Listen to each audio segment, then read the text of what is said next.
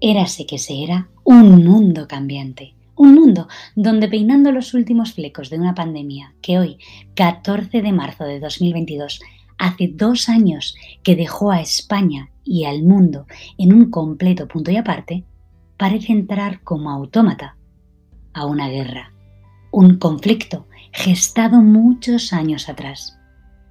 Conflicto que habla de nacionalistas, independentistas, minas del carbón, acceso al mar, guerra fría y algunos incluso hablan del regreso de la URSS.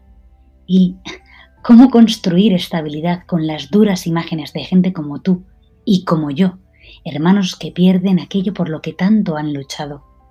Cómo girar la cabeza ante ese niño que llora al despedirse de su padre, o esa mujer pianista que toca sus últimas notas rodeada de escombros por un misil extrovertido que alcanzó de lleno su cocina. Quizás la normalidad es ese concepto abstracto como un cuadro de Pollock que se pinta con brochazos de hoy, con pinceladas del cómo estoy ahora, de colores de presente, porque ni el ayer importa, y el mañana es otro cuadro abstracto que ni el propio Pollock ha soñado aún. Bienvenidos a un café con leche en taza grande. Y hoy Yesa de la Morena nos va a ayudar a entender cómo hablar de momentos complicados con los más pequeños, cómo ha de ser el mensaje, siendo muy conscientes de que lo que nosotros contamos es la realidad que los niños configuran en sus genuinas y despiertas mentes. Bienvenida Yesa a nuestro cuarto café con leche en taza grande en esta nueva sección de Planta Vital. ¿Cómo estás, Yesa? Muy bien, gracias, Vanessa. ¿Tú qué tal? Yo estoy muy contenta de nuestra cuarta sesión juntas y de todo lo que hemos descubierto. Y es que eh, voy a enlazar con el capítulo anterior, que vimos o hablamos sobre el cáncer y la metástasis que superaste. También dimos algunas pinceladas sobre el miedo, pero te pido por favor que ahora nos pongamos muchísimo más personales, aún más personales, y profundicemos en, todo ello, ¿no? Porque el cáncer y tú tenéis una particular historia que se alarga durante o a lo largo de tres generaciones. Cuéntanos esa historia. Sí, em, pues sí, hablamos un poquito el otro día, ¿no? Em, a ver, mi madre eh, perdió a su madre cuando era muy jovencita, tendría unos 10 años, em, y fue de una manera bastante fulminante, ¿no? Todo, tuvo un cáncer de mama y bueno, pues se lo, se lo descubrieron, yo no sé los detalles exactos si fue eh, que se lo descubrieron tarde o que crecía rápido o lo que fuera, pero según mi madre em, fue muy rápido todo, ¿no? Fue como de pronto está mal, está en el hospital y de pronto ya, o sea, se la perdieron, ¿no? Em, entonces, bueno, yo no me acuerdo muy bien realmente cómo yo supe esa historia ha sido también a lo largo de los años, ¿no? que, y sobre todo con, mi historia de cáncer, que, he ido hablando con mi madre más de esto, ¿no? Y ella me ha contado más detalles que, recuerda. Pero, pero ahora, mirando para atrás y pensando en la situación, yo, o sea, lo que sí recuerdo es eh, de pequeña, pues saber, ¿no? Saber que, que mi madre había perdido a su madre de muy jovencita, que esto pues era un hecho que aún le causaba mucho dolor, lógicamente, ¿no? Que cuando hablaba de ello, pues ella se emocionaba y, era algo difícil, lógicamente. Em, y luego, pues mi abuelo em, tuvo la suerte de, poder rehacer su vida con otra mujer que, crió a, a mi madre y a sus hermanos. Eh, y que ha sido la abuela que yo he conocido y que, he tenido una relación fantástica con ella hasta hace unos meses que, falleció con 96 años. Em, entonces, bueno, eh, yo supe de eso pues de pequeña, no recuerdo, no te puedo decir, Vanessa, realmente cuándo y cómo y si fue una conversación o cómo me lo dijeron, pero bueno, sabía de esto, ¿no? Y bueno, pues eh, cuando yo tenía unos 15 años, eh, pues mi madre llevaba años con un dolor de pierna no sabían qué era, pues que si era asiática, que si tal, le hicieron 20.000 pruebas, mi madre probó un montón de cosas, no, no encontró em, solución. Iba, me acuerdo que durante dos años tenía estos dolores y cuando viajábamos, estábamos fuera y tal, o en casa, tenía como una manta eléctrica de estas pequeñitas y se la ponía mucho y estaba siempre como intentando pues hacer algo para, para ese dolor que, que, no sabían de qué era, ¿no? En la zona de la rodilla. Hasta que un buen día, pues un fisio, eh, que era una ex gimnasta rusa o no sé de dónde, pues dijo, mira, es que parece que no tienes movimiento total en la pierna, te recomiendo una radiografía, ¿no? Entonces le hicieron una radiografía y vieron que tenía un tumor del tamaño de un puño en, cerca de la rodilla, en la pierna.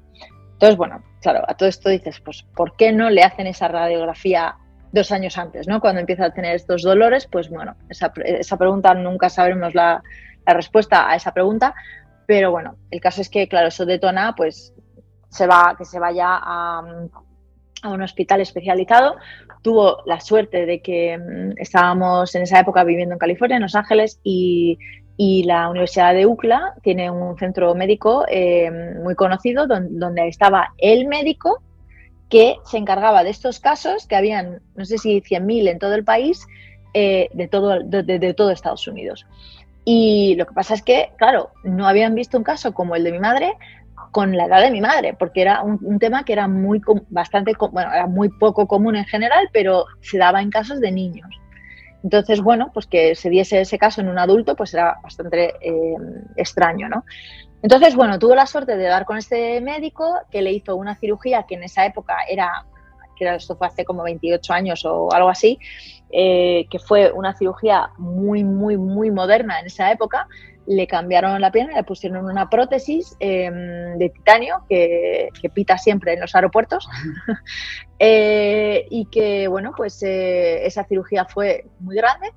Luego, pues al analizar todo el tumor que quitaron, pues decidieron que tenía que tener quimio. Entonces, pues empezó un proceso de año y medio de quimioterapia con, pues, muy, muy duro. tuvo mucho algunas de los fármacos que ella tuvo los, los, tomé yo también eh, con, con, mi, con, mi, cáncer.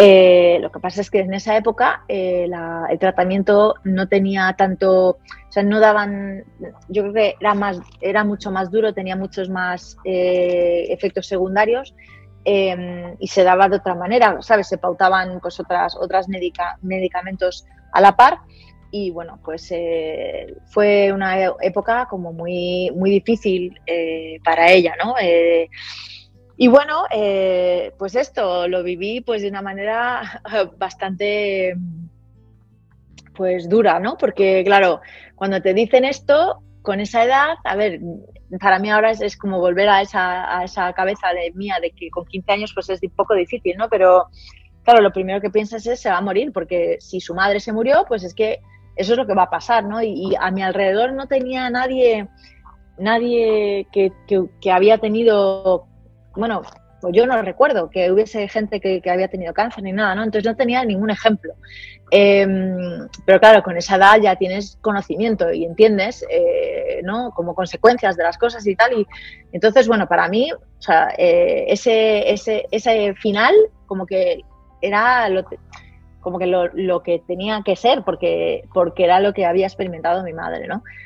Ahora, sin embargo, mi madre, pues es una luchadora increíble, que claro, pues ella estaba ahí al pie cañón, yo creo que luchó mucho más también pensando en ese abandono que ella sufrió, ¿no? Y que no quería abandonarme a mí, eh, ni a mi padre, ¿no? Ni a la familia. Eh, y, bueno, pues ella transmitía eh, mucha fortaleza y la verdad es que todas esas cosas de los efectos secundarios, se le llenaban la boca de llagas, bueno, tenía de todo, lo, lo, siempre lo llevó como con mucha, mucha fortaleza, ¿no? Pero también yo recuerdo verla pues con mucho miedo, ¿no? Entonces, pues eso a mí, pues claro, que, que aunque yo veía ese positivismo y tal, pues también pues lógicamente pues tenía ese miedo, ¿no? Y ahí viene un poco lo que hablamos el último día, ¿no? Este, esto que que durante eh, año y medio pues vives con eso, ¿no? Vives con eso día a día, que no sabes lo que va a pasar, esa incertidumbre y bueno, Em,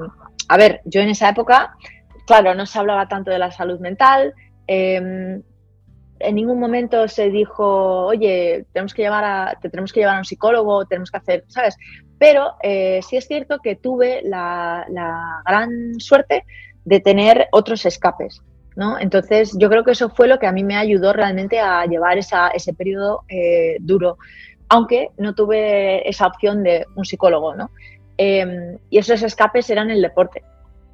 Entonces, bueno, yo estaba en un grupo, siempre había bailado mucho de pequeña, em, desde los tres años me apuntaban a cosas de baile y tal, y entonces eh, me habían eh, cogido para un grupo profesional de claqué, entonces bailaba por todo, bueno, estábamos eh, compitiendo en California, bailaba en sitios en Disneylandia, hacía, ¿sabes? Pues, pues estaba como muy metida en eso, luego también otros tipos de baile, entonces pues tenía mis, el teatro, cosas que hacíamos, y luego mi padre y yo nos apuntamos a, artes marciales pues a, Kung Fu concretamente y una mezcla de, de Jiu-Jitsu pues por, temas de defensa personal.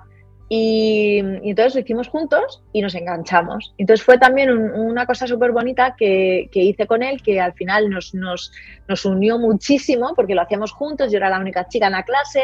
Eh, bueno, pues eh, nos enganchamos tanto que íbamos tres veces por semana y luego los sábados por la mañana. Y, o sea, que fue algo que, que también hacer ese deporte y también eso te da una fuerza mental muy fuerte, eh, ¿no? muy, muy, muy, grande de aprendes como a superar, eh, pues eh, cuando piensas que, no, que tu cuerpo no puede más, pues tu cabeza te dice que sí, que, que tú puedes seguir haciendo cosas, ¿no?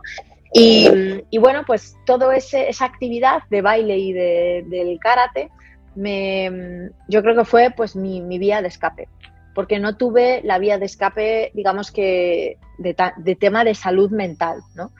Pero, pero bueno, em, aún así, con todas estas, recuerdo pues, pues una infancia, o sea, lo recuerdo sí con ese miedo, pero que bueno, que también mi madre, mis padres intentan, intentaron normalizar mucho la situación eh, dentro de lo que cabe, ¿no? Y venía mucha, mucha familia a visitarnos, vivíamos en California, entonces la familia de España, vinieron mis, ¿sabes? mis abuelos, mi tía, pues mis primos, o sea, familia de mi madre de Minnesota, pues vinieron y pasamos tiempo con, con ellos, tiempo de calidad, pues de bonito con ellos, por razones no bonitas, pero, pero bueno, pues pasamos esos momentos. Y mi madre, vamos, era dura de pelar, porque además me acuerdo de Nochevieja, una Nochevieja que, mm, que estábamos ahí con la familia y tal, y estaba ella así, no se o sea, se encontraba más o menos, pero como que tal, y, la llamaron en plan urgente, mm, tienes que venirte al hospital, que estaba a una hora, porque necesitan, necesitas una transfusión, porque tienes las plaquetas súper bajas y tal. Y, bueno, pues allá que se fue a hacer su, su transfusión, ¿no? Pero claro, yo muchos días pues sí que iba al hospital y claro, verla allí en ese entorno pues me removía más, ¿no? Pero bueno, pues sí, eh, fue, fue duro. Eh, y luego, bueno, ella se recuperó como una campeona que es y, y, a lo largo de los años ha tenido recaídas, pero recaídas donde se le han reproducido pequeños nódulos, tumores encapsulados en los pulmones y entonces ha tenido tres cirugías eh, de pulmón eh, donde le han extirpado esos nódulos y, bueno, ha superado esas cirugías que son muy, muy gordas em, y bueno, pues con el mismo positivismo y, fuerza que ha tenido siempre.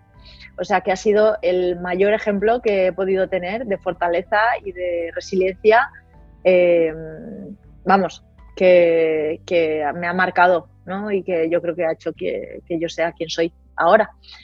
Y bueno, pues ahora, pues claro, más tarde, ¿no? A, mis 39 años entro en esa consulta y, me diagnostican a mí este cáncer, ¿no?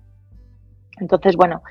Eh, claro, pero con todo este bagaje mm, que tienes de tu madre, la fortaleza, también vivir un duelo que luego nunca se lleva, o sea, no, se lleva a la realidad, gracias a Dios, porque, porque tu madre sobrevive. Pero, claro, cuando a ti te diagnostican el cáncer y tienes toda esta mochila, eh, ¿cómo decides contárselo a tus hijas? Sí, eh, a ver, claro, ahí es donde dices, vamos a ver. A mí, eh, y, suena raro, ¿no? Un poco lo que voy a decir ahora, pero lo primero que se me cruzó por la cabeza era cuando me dijeron esto que, bueno, me dijeron que creían que tenía o sea, que, el tumor que me veían, que lo normal es que, que lo tuviera en otras partes del cuerpo, entonces yo ahí tuve esa semana horrible de no saber qué me pasaba y tal.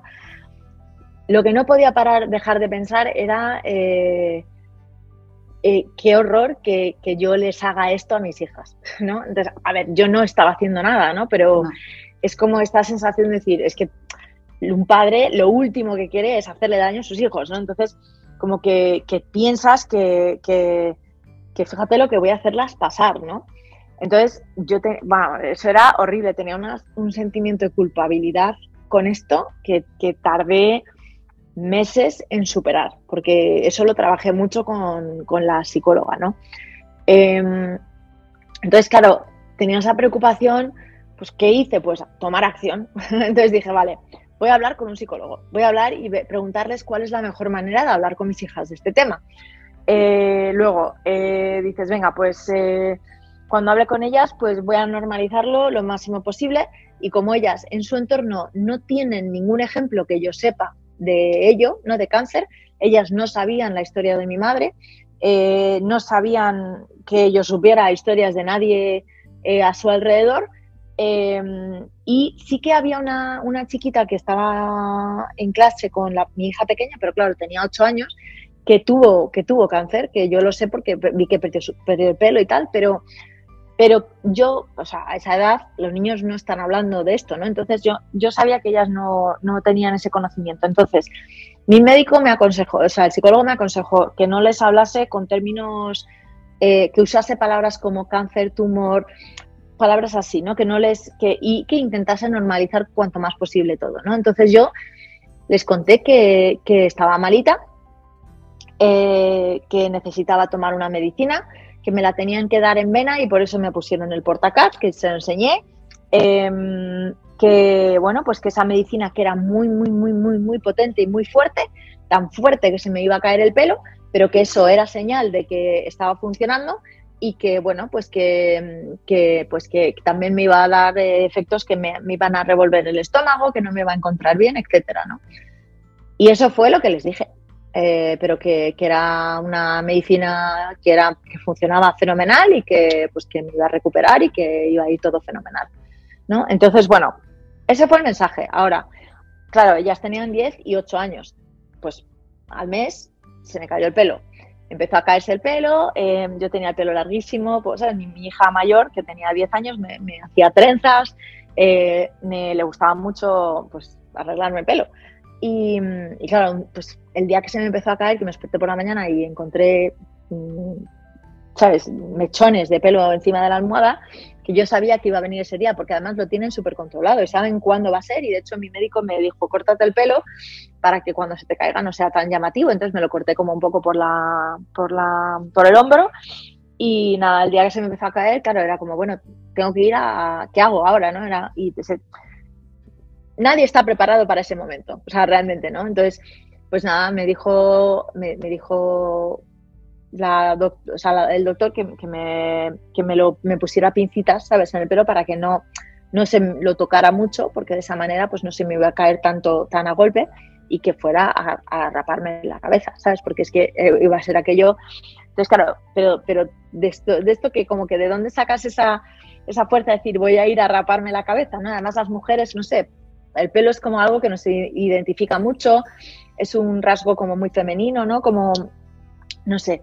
Entonces, eh, esa noche cenando, claro, eh, pues muy de así como normal, conversación normal, que no es, conversación muy normal, pero dije, jo, chicas, mira algo me ha pasado esta mañana que, que he encontrado, se me está empezando a caer el pelo, o sea, eso es que está funcionando muy bien la medicina, ¿no? Que está funcionando, pero fíjate, entonces las enseñé como que me metí los dedos en el pelo y, salieron pues un montón de pelos. Digo, mira lo que me está pasando y tal. Entonces, claro, creo que debería de ir a, cortármelo porque si no, esto va a ser que vaya a tener pelos por todas partes. Y claro, me dijeron, claro, por supuesto, mami, ¿no? Es como, pues vete a cortarte el pelo. Y digo, pues no sé, necesitaré comprarme un gorro o algo para taparme la cabeza, ¿no? Era, era verano, o sea, que hacía calor, o sea, que tampoco es que necesitase realmente taparme la cabeza por frío, pero, y dije, no sé, si queréis vamos juntas y me ayudáis a escoger algún gorro, o yo qué sé, también si queréis uno os lo compráis vosotras y tal. Y dice mi hija mayor, dice, pero mamá, pero ¿por qué? ¿Para qué? Pero en casa no necesitas un gorro. Y digo, bueno, tienes razón, en casa no necesito un gorro. Y dijo la pequeña, dice, bueno, pero cuando, cuando, o sea, si vienen los abuelos no pasa nada, pero si vienen mis amigos o viene gente que no conocemos mucho, te pones el gorro. y dije, vale, vale, no te preocupes, que me pongo el gorro. Mm, pero como que, como muy natural la conversación, ¿no? Entonces, la verdad es que me ayudó a, a relativizar, ¿no? Porque esa noche me acosté pensando, bueno, pues voy a ir mañana y me voy a rapar el pelo. Llamé a una de mis amigas y dije, ¿me acompañas? Y vamos a, que me rapen el pelo. Y ella, pues claro, que ha estado al pie del cañón conmigo todo este proceso, pues se vino conmigo. Y, pero fue como, ya como que me fui como de otra manera. O sea, fue como decidir, voy a rapármelo, pero lo vi a través de sus ojos, ¿no? Y sus ojos son ojos de niño, pues que no tienen estigmas y no, no tienen creencias, no tienen ideas de lo, de lo malo que puede ser algo, lo que significa eso, o nada como que lo vieron, me, lo naturalizaron a mí, ¿no? Entonces, bueno, pues ahí fui y me rapé el pelo. Me quedé, pues, como Demi Moore en la película esa que no sé cuál es, pero donde se rapa la cabeza. y, nada, pues, eh, claro, ya, se me empezó a caer realmente, ¿sabes? Y pues me quedé calva, obviamente.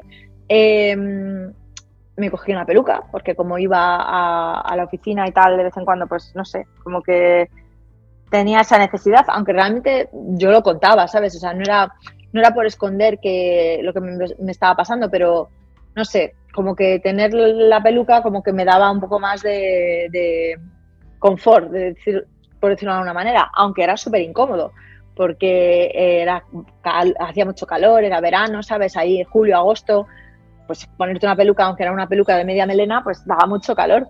Entonces eh, me reía yo misma porque yo lo que hacía era, iba con mi gorro, eh, a lo mejor me iba, a la, me iba a la radioterapia a primera hora de la mañana, a las 8 de la mañana, los días que, estaba ya en fase de recuperación de la quimio, porque la quimio la hacía cada, cada 21 días, entonces me daba tres sesiones, tres días seguidos, me encontraba horrible esa semana y luego ya la semana siguiente, como el lunes, empezaba a remontar.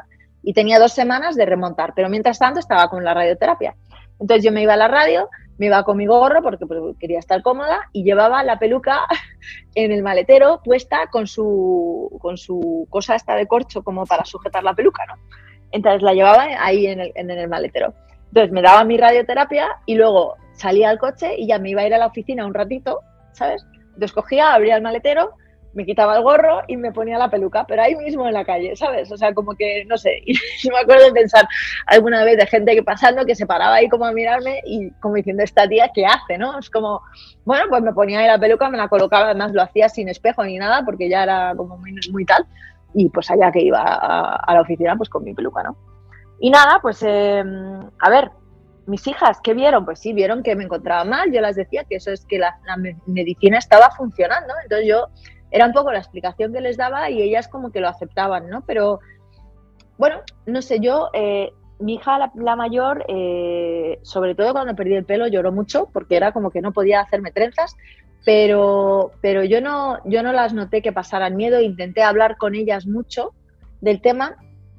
Eh, había algunas noches que a lo mejor me veían mal y a la mayor sobre todo pues lloraba un poquito, ¿sabes? Y decía que le daba penita que me encontraba, me encontrase mal, pero no, no de se va a morir mi madre, ¿sabes? O sea, era otro, era como empatía de lo que está, que se encuentra mal, ¿no?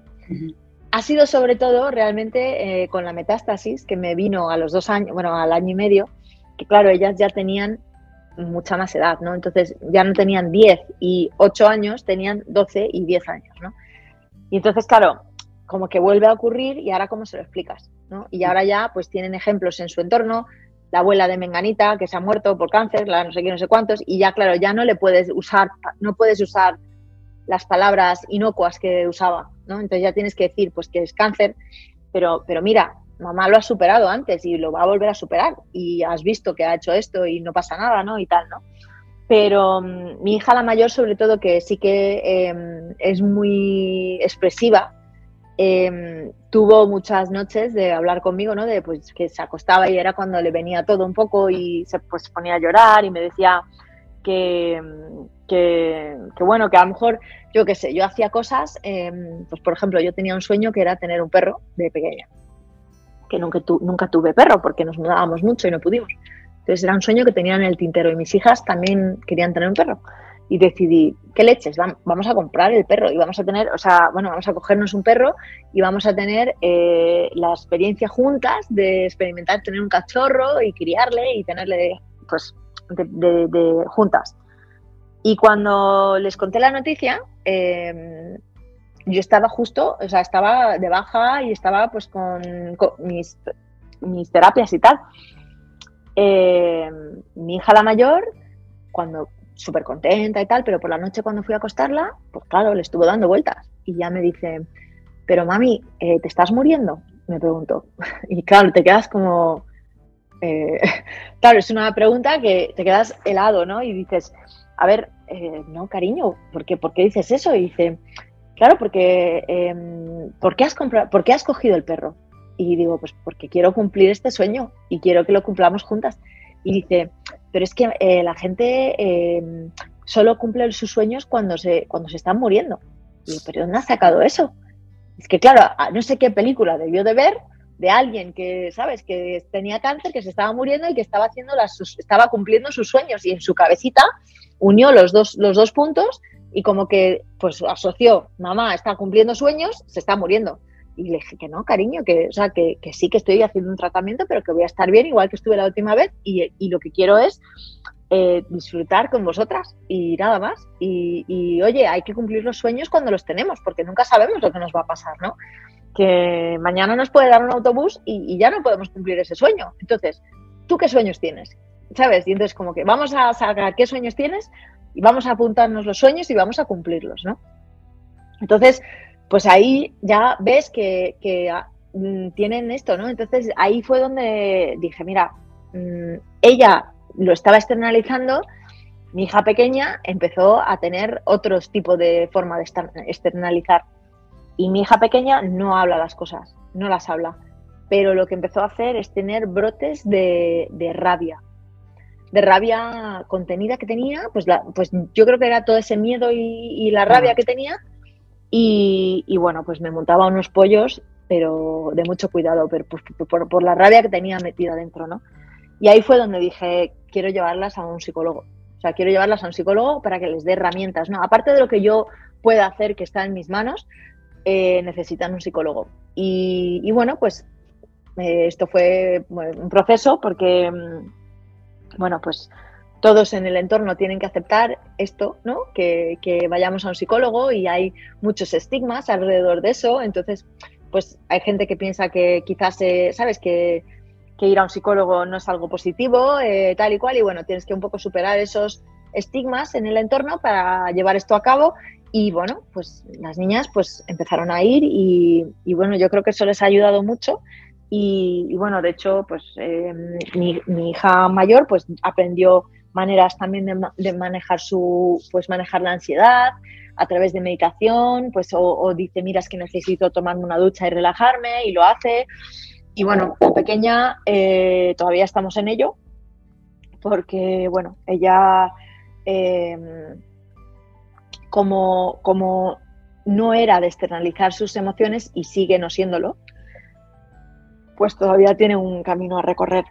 Pero, pero bueno, estoy súper comprometida a este camino y las llevo, la llevo todas las semanas a que haga este, esta, este trabajo que ella no lo entiende, ¿sabes? No entiende eh, realmente por qué lo está haciendo, qué está haciendo. No yo se lo explico, pero y le digo, mira, Maja, o sea, digo, te, voy a llevar hasta los... O sea, tienes que colaborar. Esto es un tema de que esto es para tu bien. O sea, te, están, estás, aunque no te des cuenta, lo que estás es aprendiendo herramientas que te van a ayudar y que necesitas eh, para poder hablar cosas que son difíciles para nosotros de digerir y de hablar. Y, bueno, y cuando se pone un poco borde con el tema, porque bueno, pues ella es así, y me dice, pues esto es una pérdida de tiempo y, ¿sabes? Mm, pues hoy no quiero ir o no sé qué, no sé cuántos. Y digo, mira, o sea, ponte colaboradora porque si a mí me da igual el tiempo que estemos haciendo esto, ¿sabes? Digo, si, si cuando tengas 40 años sigues eh, todavía que no has acabado de resolver este tema, que no has aprendido a gestionar tus emociones o no has aprendido a tal y tal, todos los miércoles me vas a tener llevándote allí. O sea que ponte las pilas porque esto es lo que te queda por delante. Y me mira, claro, con una cara diciendo, hostia, mi madre aquí, eh, vamos, que lo tiene. lo tiene claro.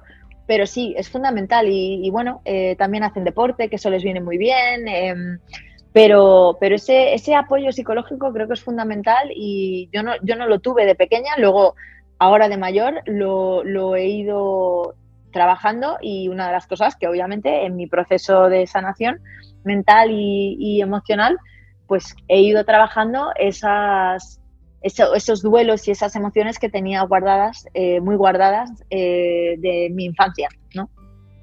Y de otras cosas que he vivido, ¿no? Pero claro, ahora desde otro enfoque y claro, muchas veces nos da miedo creo, cuando hablas con otras personas y te dicen, jo, es que claro, ir al psicólogo y destapar todo eso y cosas que tengo ahí, como que no queremos enfrentarnos, mm. pero, pero no nos damos cuenta de que no nos vamos a enfrentar a lo mismo que nos enfrentamos con esa edad. O sea, el recuerdo que tenemos de, esa, de ese trauma es un recuerdo del trauma de cómo lo vivimos de pequeño, que, claro, que, que, fue muy, muy heavy, que fue tan heavy, tan heavy que no lo podías ni aguantar, ¿no? O sea, que no, que tuviste que taparlo como pudiste, ¿no? Pero claro, cuando, cuando lo revivimos de mayor, no lo revivimos como lo vivimos de pequeños, realmente lo revivimos pero con nuestra cabeza de ahora. Entonces tenemos herramientas y tenemos formas de, ver las cosas de manera muy diferente. Entonces, desde luego que sí que hay una externalización de emoción que está ahí guardada, pero, y sale y a veces pues no es agradable pegarte tres días llorando, pues porque no es agradable, pero pero no lo estás viviendo con esa sensación de, me voy a morir, ¿sabes? De esta emoción, ¿no? La estás viviendo más como un desahogo de sacarte todo del cuerpo y al final eso tiene que salir porque, bueno, eh, yo creo, no, lo sé porque no está probado científicamente, pero creo que, desde luego alguna unión hay entre el cuerpo y las emociones y, no sé, eh, desde luego tener eso ahí metido, enquistado, nos, nos, nos, causa algo. Que sea físico no lo sabemos, puede ser, pero desde luego nos, puede, nos causa que tengamos comportamientos de supervivencia, ¿no? como los míos, ¿no? que yo desarrollé, pues, pues puse ahí una coraza y, y, ahí fue algo que luego me he ido quitando de mayor y que esa coraza pues me limitó de mayor, me, me ayudó a vivir esa experiencia en ese momento pero de mayor pues tienes que darte cuenta que esa coraza no te hace falta, ¿no? Y que, es mucho más bonito experimentar las cosas sin esa coraza, ¿no? Entonces, bueno, que ir destapando esas cosas de mayor, eh, pues es algo que nos libera y nos empodera y nos permite vivir las cosas de otra manera. Y para acabar, eh, porque me ha encantado, me has contado toda la historia, eh, cuando digo serendipia, que es algo que aparece en You Are the Hero y, bueno, que está presente en tu vida, ¿qué es lo primero que te viene a la cabeza? Regalo. eh, serendipia es mi mantra. Mm, de hecho, eh, hasta tal punto que en mi 39 cumpleaños, que fue eh, dos meses antes de diagnosticarme el cáncer, me tatué mi supuesto último tatuaje, que además eh, me acompañaron dos de mis mejores amigos eh, a, tatuar y además les, convencí de tatuarse también ellos, se, tatuaron el mismo día. me tatué la palabra serendipia en el brazo. porque para mí lo tenía muy dentro, ¿no? Es como mi mantra, es como serendipia es encontrar lo positivo, la ocurrencia positiva en las cosas, ¿no? El regalo. Y me lo, me lo tatué y, a los dos meses pues me diagnosticaron, ¿no? Y fue como, joder, qué curioso, ¿no? Qué coincidencia. Bueno, yo no, no, no, no creo en las coincidencias, pero como que tenía tatuado eh, la herramienta que iba a tener que utilizar todos los días durante mucho tiempo y el resto de mi, de mi vida realmente, ¿no? Porque, porque en el fondo al final vives esa experiencia, la he puesto atrás, la metástasis pues la he dejado atrás, pero a ver, yo me sigo enfrentando cada tres meses a revisiones, ¿no? Y espero a los dos años pues pasaremos a cada seis meses y luego pasaremos a un año y luego pues pasaremos a, tener revisiones anuales. Eh, pero, pero oye, mm, tienes que vivir con eso y entonces eh, ese tatu es eh, un recuerdo que me ayuda muchísimo. Em, y mira, ese amigo que me acompañó a hacérmelo, eh, vino a verme ahora en octubre y, quiso tatuarse el mismo tatuaje eh, en el brazo también. Y entonces, bueno, fuimos, eh, me calcaron el mío de mi brazo y se lo pusieron a él. Y ahora él pues tiene ese mismo recuerdo. Pero sí, la serendipia pues es un regalo. Pues un regalo tenerte otra vez en este cuarto café y te espero para los próximos. Muchas gracias. Desde luego, aquí estaremos. Muchas gracias a ti, Vanessa. Gracias.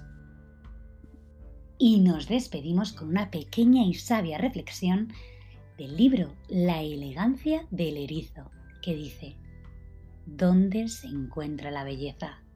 En las grandes cosas que como las demás están condenadas a morir, o bien en las pequeñas que sin pretensiones saben engastar en el instante una gema de infinitud. Muchísimas gracias.